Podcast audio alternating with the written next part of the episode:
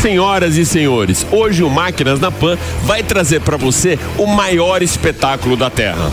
Isso mesmo, um desfile de novidades para os aficionados pelos automóveis modificados, tunados e séries especiais das principais oficinas norte-americanas. O SEMA Show, apresentado por Eduardo Bernasconi da Full Power, diretamente de Las Vegas.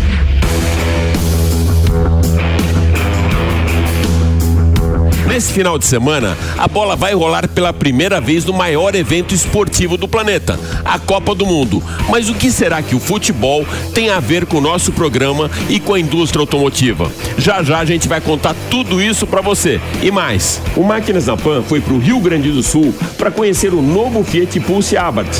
O craque do business, Bruno Meyer, traz o anúncio da BMW que vai investir 1 bilhão e 700 milhões de dólares nas operações da montadora alemã nos Estados Unidos para a produção de veículos elétricos e também Beto Manzini vai dar dicas muito importantes de segurança pessoal para que você não caia em nenhuma armadilha no seu dia a dia pelas ruas da grande cidade.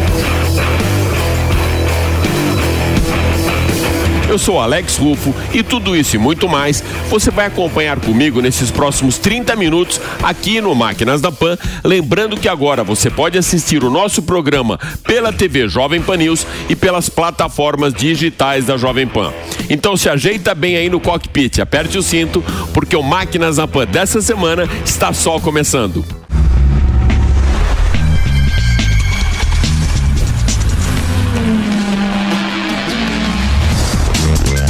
Máquinas na Pan.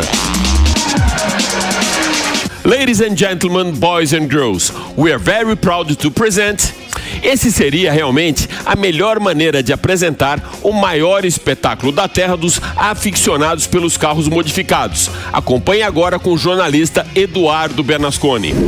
É isso mesmo, Alex. O Cima Show é um lugar maravilhoso para quem gosta de carros, para quem gosta de veículos modificados. Então tem hatchback, tem muscle cars, tem picape, tem UTV, tem de tudo. Eu e a jornalista especializada Karina Simões, minha parceira, fizemos mais um ano de cobertura desse evento maravilhoso e vou começar com uma picape animal. Se liga.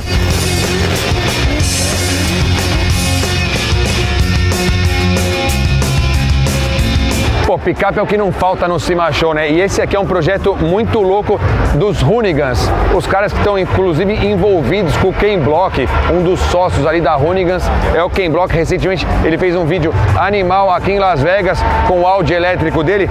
Mas esse projeto aqui tem o envolvimento da Honda, o Centro de Desenvolvimento da Honda aqui nos Estados Unidos. Inclusive, essa aqui é uma picape Honda, uma Ridgeline 2017, que serviu como mula de testes para lançar essa picape nos Estados Unidos.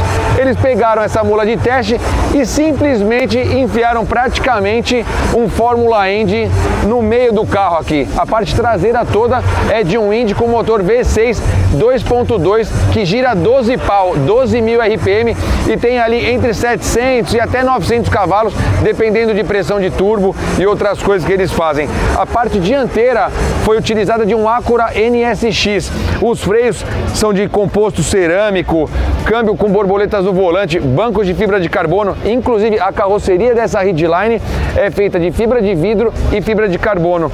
Já que eles estavam fazendo um carro completamente diferente, uma picape exótica, para andar em circuitos e fazer subidas de montanha, entre outras atividades que os caras da Runigas sempre fazem, eles já fizeram facelift da parte dianteira e colocaram como se fosse o modelo 2022 da Honda Ridgeline. Ficou bem animal, levinha, deve ser divertido de andar essa parada, hein?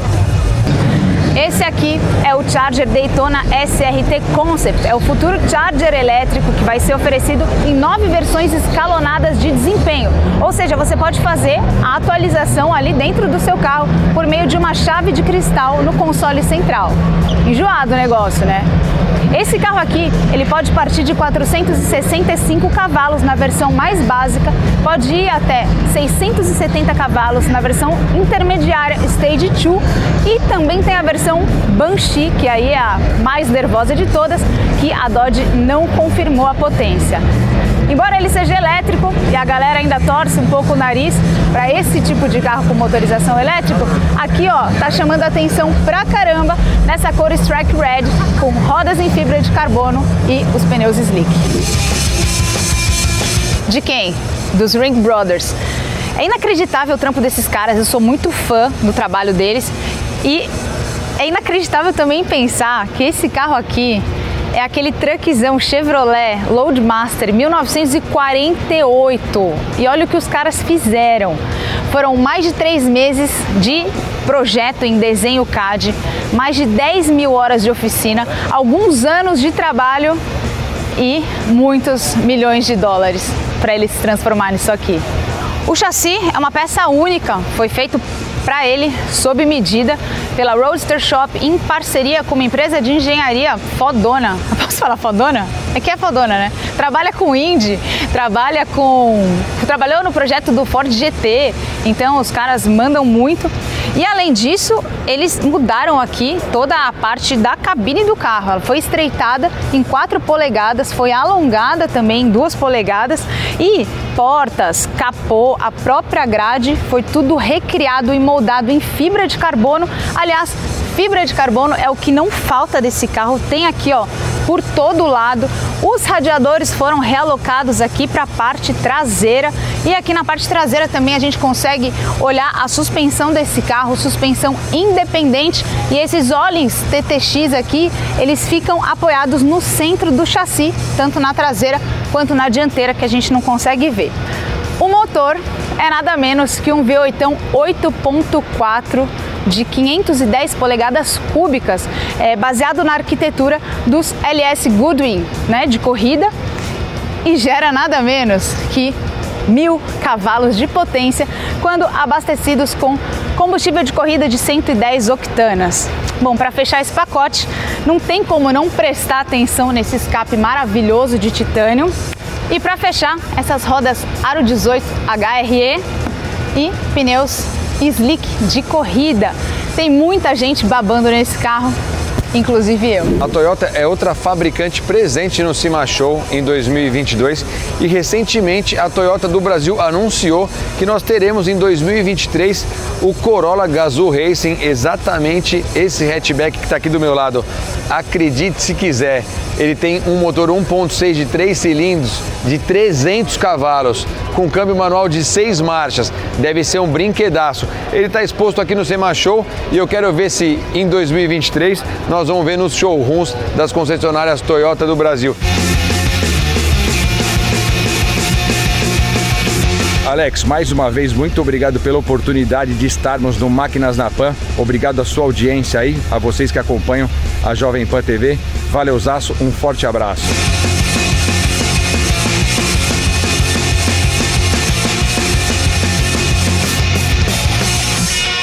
O Brasil rumo ao Hexa e o Máquinas na Pan na sua sexta temporada.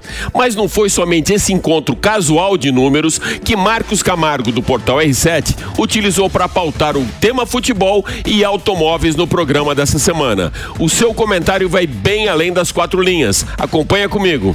Olá, Alex e amigos da Jovem Pan. Olha, bola rolando também quando o assunto é automóvel porque a indústria sempre esteve de olho no apelo do marketing do futebol, sempre aí falando de esporte, falando de seleção, quando o assunto é carro também. Olha, o primeiro carro que surgiu no Brasil alusivo à Copa do Mundo foi exatamente há 40 anos, quando a Volkswagen criou o Gol Copa. Era um carro diferente, com uma cor específica azul, e esse carro tinha vários elementos do Passat e o motor do nosso velho e querido Fusca, que era o motor boxer refrigerado a ar. Esse carro fez bastante sucesso, um apelo de marketing inusitado para a época, né? Com propagandas ali em espanhol, Gol Copa realmente chamou muita atenção. Um pouquinho mais tarde, um outro carro de sucesso foi o Cadete Turim da GM, que era uma série alusiva à cidade de Turim, na Itália, e a Itália sediou a Copa do Mundo de 1990, que não foi uma boa Copa para gente, como muitos devem lembrar. Eu até lembro um pouquinho também. Então, nessa Copa de 90, o Cadete Turim tinha ali uma faixa adesiva especial lateral e esse carro teve um grande apelo de marketing pela GM na época, fez sucesso também. Em 94 voltou o Gol Copa. A Volkswagen lançou de novo com uma cor azul esse carro e na verdade já era uma edição de despedida da primeira geração do Gol. Apesar de ter todo o apelo de Copa, o Gol Copa de 94 era um carro bastante simples. É, eu tenho um amigo que inclusive tem um, ele adora o Gol Copa 94 dele, o André Ribeiro tem imagens aí do carro também e é um carro que ficou muito marcado, que foi a série alusiva à Copa do Mundo com maior sucesso, é, com tiragem aí de 6 mil unidades vendidas desse carro em 1994. Teve também a linha Corsa e S10 Champ de 1998, outro ano de Copa do Mundo, não muito bem sucedida aí pela seleção brasileira. Eles tinham cores específicas, né? Inclusive o azul, que era muito bonito. Então Corsa e S10 Champ também ficou na memória dos brasileiros. Depois, em 2006, o Gol voltou, voltou de novo como Gol Copa na cor amarela. Esse carro também voltou a fazer certo sucesso naquela época, fazia bastante tempo que a Volkswagen não fazia o Gol Copa e nesse ano eles reeditaram esse carro que não ficou para escanteio. Mas carros atuais também recebem atenção aí da, dos departamentos de marketing das montadoras com séries alusivas à Copa do Mundo. Quem não vai lembrar aí do Uno Rua? Teve só mil unidades, né? Era um Uno vivace, também com essa alusão à torcida pelo futebol, ao prazer de torcer pela seleção que todo brasileiro traz ali no coração. Também teve o Argo Seleção na cor amarela, também fez bastante sucesso. Até a Nissan entrou nessa com o Kicks alusivo à UEFA, né? A Champions League também teve uma série especial aí alusiva ao futebol, também fez sucesso. Também teve o Onix Seleção, que também tinha essa, essa alusão, esse esse estilo aí remetendo à Copa do Mundo e também o HB20 mais recentemente com as séries alusivas à Copa do Mundo. E quer saber uma curiosidade, Alex? Eu dei uma pesquisada e no mundo inteiro existem versões bem limitadas de carros alusivos à Copa do Mundo. Teve Fiat Panda, mais recentemente também a linha Hyundai com a edição Go, que era vendida em vários países. Então, na Índia, na Europa, vários países têm carros aí com motivos da Copa do Mundo. Mas uma curiosidade na imprensa internacional é a seguinte: no Brasil é que esses carros têm o maior apelo de venda, que o brasileiro é apaixonado por futebol, né?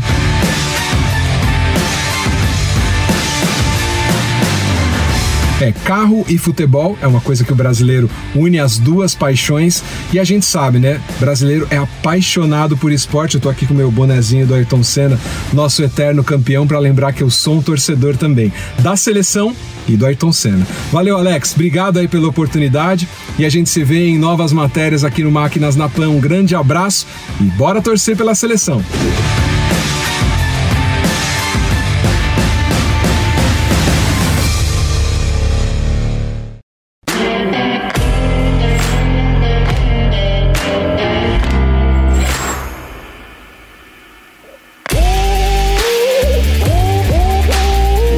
Escorpião e o Abarth. Então vou colocar legenda nisso para você. Abarth de Carlo Abarth, o fundador da marca, e 17 de novembro o seu signo de escorpião. E além disso, esse carro que eu vou mostrar hoje para você, o Fiat Pulse Abarth, ele tem veneno, tanto que a gente tem uma função chamada Poison. E por isso estou aqui na pista de Tarumã, que é o circuito mais rápido do país, para fazer esse test drive junto com você.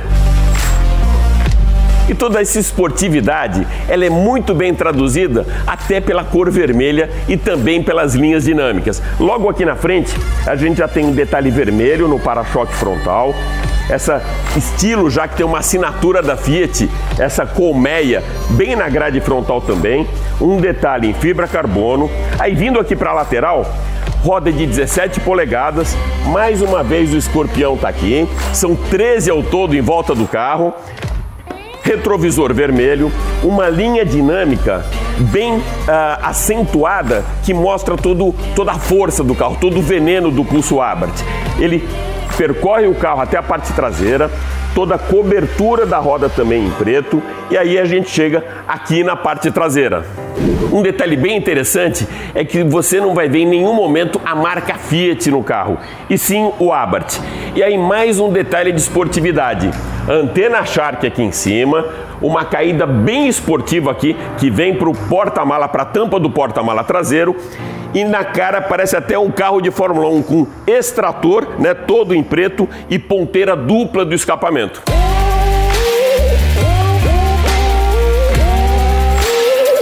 E aqui na parte traseira, a assinatura da potência desse motor, um motor turbo 270 Nm ou 27,5 kgf. E aqui debaixo do capô tá todo o veneno desse escorpião. É um motor turbo, tração dianteira, são quatro cilindros em linha e 180 cavalos na gasolina, 185 no etanol, com torque de 270 Nm ou, como eu já disse antes, 27,5 kgf. De 0 a 100, 7,6 segundos e velocidade máxima de 215 km por hora. O câmbio é automático de 6 velocidades e esse aqui é o mesmo motor oficial da Fórmula 4. Bom, agora vamos para a parte divertida. O test drive em pista do novo Fiat Pulse Abarth. Vamos lá?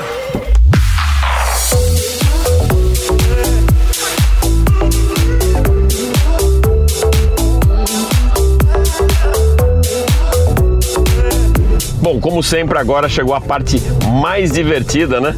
Que é o test drive do Fiat Pulse Abarth. Vamos começar pelo acabamento. Uh, ele já tem uma assinatura muito de esportividade e de um carro num patamar diferente com esse selo Abarth com a parte interior dele. É tudo escurecido, você tem um friso vermelho que sempre remete à esportividade, um painel também de 10.1 polegadas, ou seja, uma conectividade muito boa, como sempre, né?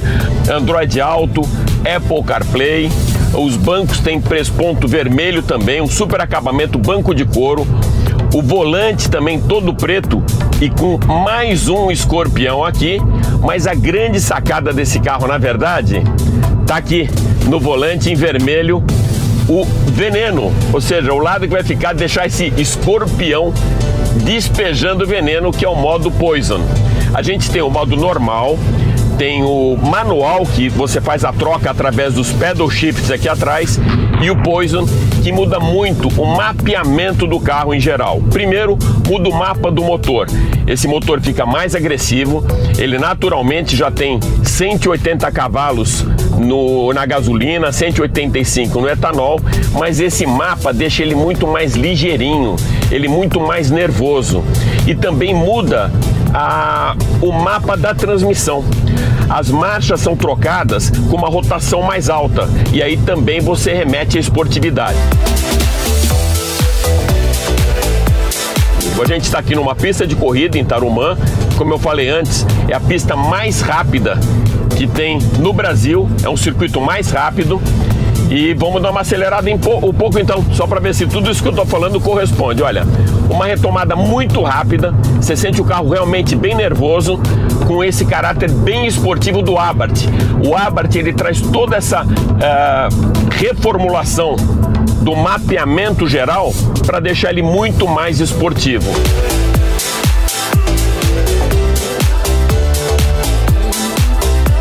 Vamos sentir mais uma vez o quanto envenenado esse escorpião deixou esse carro aqui. Ele vai de 0 a 100 em 7,6 segundos, a velocidade máxima é de 215 km por hora. Mas o que impressiona é a estabilidade. Ele tem controle de tração nessa função aqui, controle de tração de estabilidade. Os amortecedores são hidráulicos com molas helicoidais e uma coisa bem interessante, quando a gente fala de controle de tração, controle de estabilidade, ele também tem vetorização dinâmica do torque, que deixa o carro em curva muito mais no chão, muito mais equilibrado e com mais estabilidade também. Vamos acelerar um pouquinho.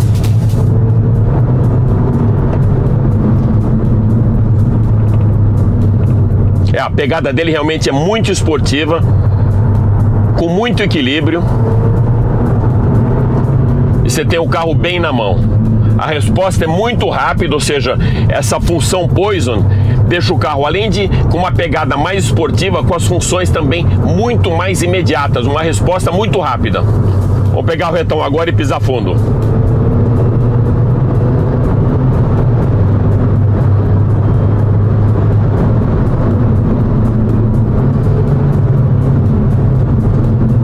É bem legal, é bem divertido. E ele serve dois públicos, né? Aquele que quer usar o carro mais para o circuito urbano e aí você deixa simplesmente normal, ou quer pegar uma estrada e fazer uma retomada de velocidade, uma ultrapassagem, você pode usar aqui os pedal shifts, ou para um track day e deixar o carro muito esportivo, aí eu aconselho realmente a jogar veneno nessa máquina apertando aqui o Poison. O nosso test drive fica por aqui, mas continua ligado que tem muita coisa legal ainda hoje no Máquinas na Pan.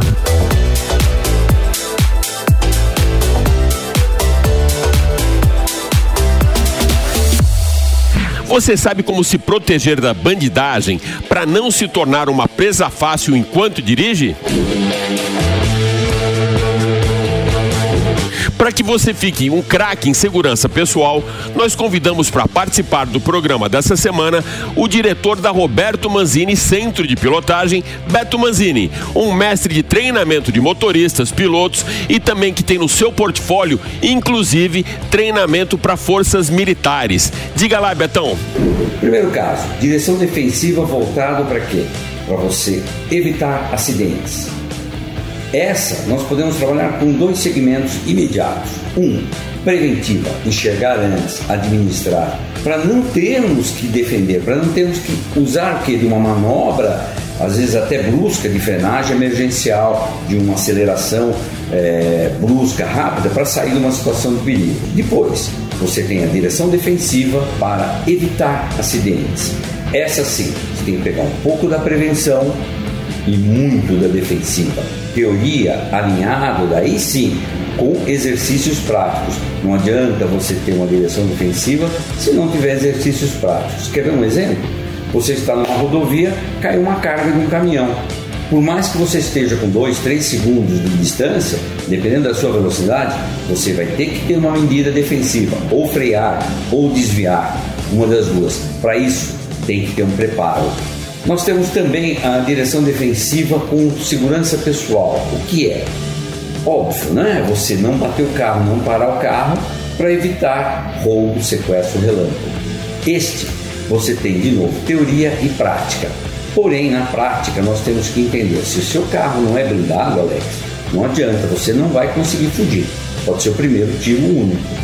Então, são medidas preventivas. Ou seja, o semáforo fechou. Nós vamos colocar até uns vídeos para ilustrar melhor isso. Mas o semáforo fechou, não vem freia em cima da faixa de pedestre. Tira o pé do acelerador gradativo, deixa o trânsito começar a fluir, você acelera e aí começa a encaixar todos os princípios de uma direção veicular. Quando você tira o pé do acelerador, totalmente, está economizando combustível. Você aumenta a sua visão porque baixou a velocidade começa a enxergar o que é as laterais, se tem alguém que está armado, que pode aproximar. Com isso você está o que? Prevenindo. E depois aprender a fugir com segurança. Esse é o grande segredo. Alex, você sabe, os carros evoluíram muito nos anos para cá. É controle de estabilidade, controle de tração, é, freio com o, o, que tem uma ação muito rápida que vai nos ajudar. Porém, aquela coisa de cavalo de pau que se usava na década de 70, isso só vai funcionar, desculpa, em Hollywood. Imagine uma rua como São Paulo, você com um pouquinho de ondulação, qualquer via tem ondulação, um buraco, ou mesmo meio fio a guia próximo, um cavalo de pau errado, pronto, capotou, você vai ficar ali. Ou seja, o risco de se machucar, um tiro, pode passar por risco de um acidente. Então você tem que ter manobras modernas. É isso que nós fazemos quando nós trabalhamos com carros blindados. E aí nós vamos falar de carro blindado. Você sabe que às vezes o conforto e um pouco até de economia, da direção segura, começa a ser conflitante. Esses testes nós fizemos com pouca água pelo sistema de limpador automático, o seu para-brisa vai ficar assim, você não enxerga nada. Então, se for um ovo ou tinta, abaixe a cabeça, não ligue o limpador e lembre-se, desative o sistema de limpador automático. É um conforto? É, mas infelizmente conforto de segurança pessoal às vezes não trabalha na mesma linha. Alex, nesse vídeo nós vamos ver bem o que é um comportamento preventivo. Então você tem aqui ó, o semáforo fechado, vai abrir e o nosso cinegrafista que está aqui, olha, veja que ele acelera e controla a velocidade. Por quê? Olha a situação desse ciclista. Ele passa entre o ônibus e entre dois carros. Se ele cair, eu tenho que ter uma distância para frear.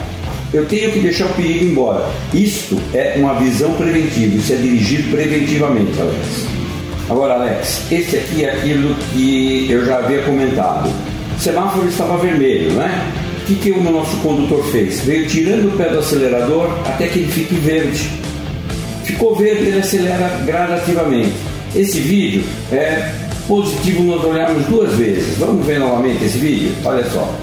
O ônibus para, o semáforo está vermelho, você não tem visão do que está na calçada do lado direito, tira o pé do acelerador e depois você acelera gradativo. Não vai parar próximo da faixa, ficar com o carro parado. Carro parado é um alvo fácil.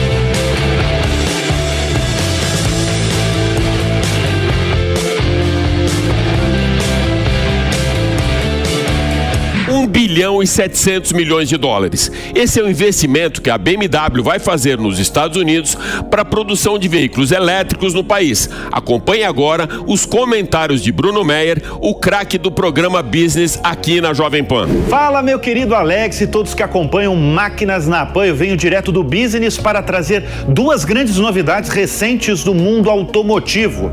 A primeira é que a BMW anunciou um investimento alto de 1 bilhão e 700 milhões de dólares nas operações da montadora alemã nos Estados Unidos para a produção, é claro, de veículos elétricos no país. A empresa vai investir um bilhão de dólares para reestruturar a fábrica que tem no estado da Carolina do Sul para o desenvolvimento dos elétricos. A companhia diz que o local vai se tornar um gatilho importante para a estratégia de eletrificação e planeja montar pelo menos seis modelos até 2030. Além disso, a BMW vai investir 700 milhões de dólares em uma nova fábrica de baterias de alta voltagem em outra cidade da Carolina do Sul, criando 300 novos empregos. Em 2021, os Estados Unidos representaram cerca de 20% das receitas da BMW. O objetivo da montadora alemã é que 50% das suas vendas mundiais em 2030 sejam de veículos elétricos. A segunda notícia do setor vem aqui do Brasil. A blindagem de carros bateu recorde no país. A Carbon, por exemplo, domina o mercado de blindados e só em setembro fez a blindagem em 421 carros, que é o maior volume de blindagem em um único mês na história. Com isso, a empresa deve ter um faturamento de 320 milhões de reais em 2022, um crescimento de 45% se a gente comparar com 2021. No ano passado, o Brasil blindou 20 mil carros, uma alta novamente de 45% na comparação com 2020. Esse dado é da Associação Brasileira de Blindagem, a Abrablim. O país, o Brasil, responde por mais de 70% dos carros blindados no mundo. É muita coisa. É uma notícia, claro, que chama atenção e que mostra que, de alguma forma, como anda o sentimento da população quando o assunto é segurança pública em muitas cidades brasileiras, sobretudo para quem tem um poder aquisitivo mais alto para blindar um carro? Afinal, é caro blindar um carro, né? É como se fosse um termômetro aí da segurança no país. Chega de notícia agora de business, Alex, sempre um prazer estar aqui e é com você.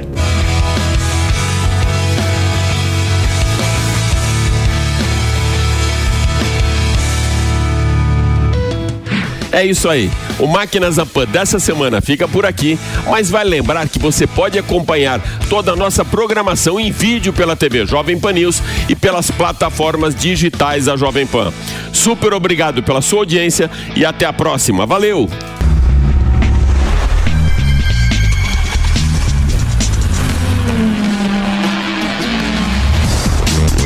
Máquinas na Pan. Realização Jovem Pan News.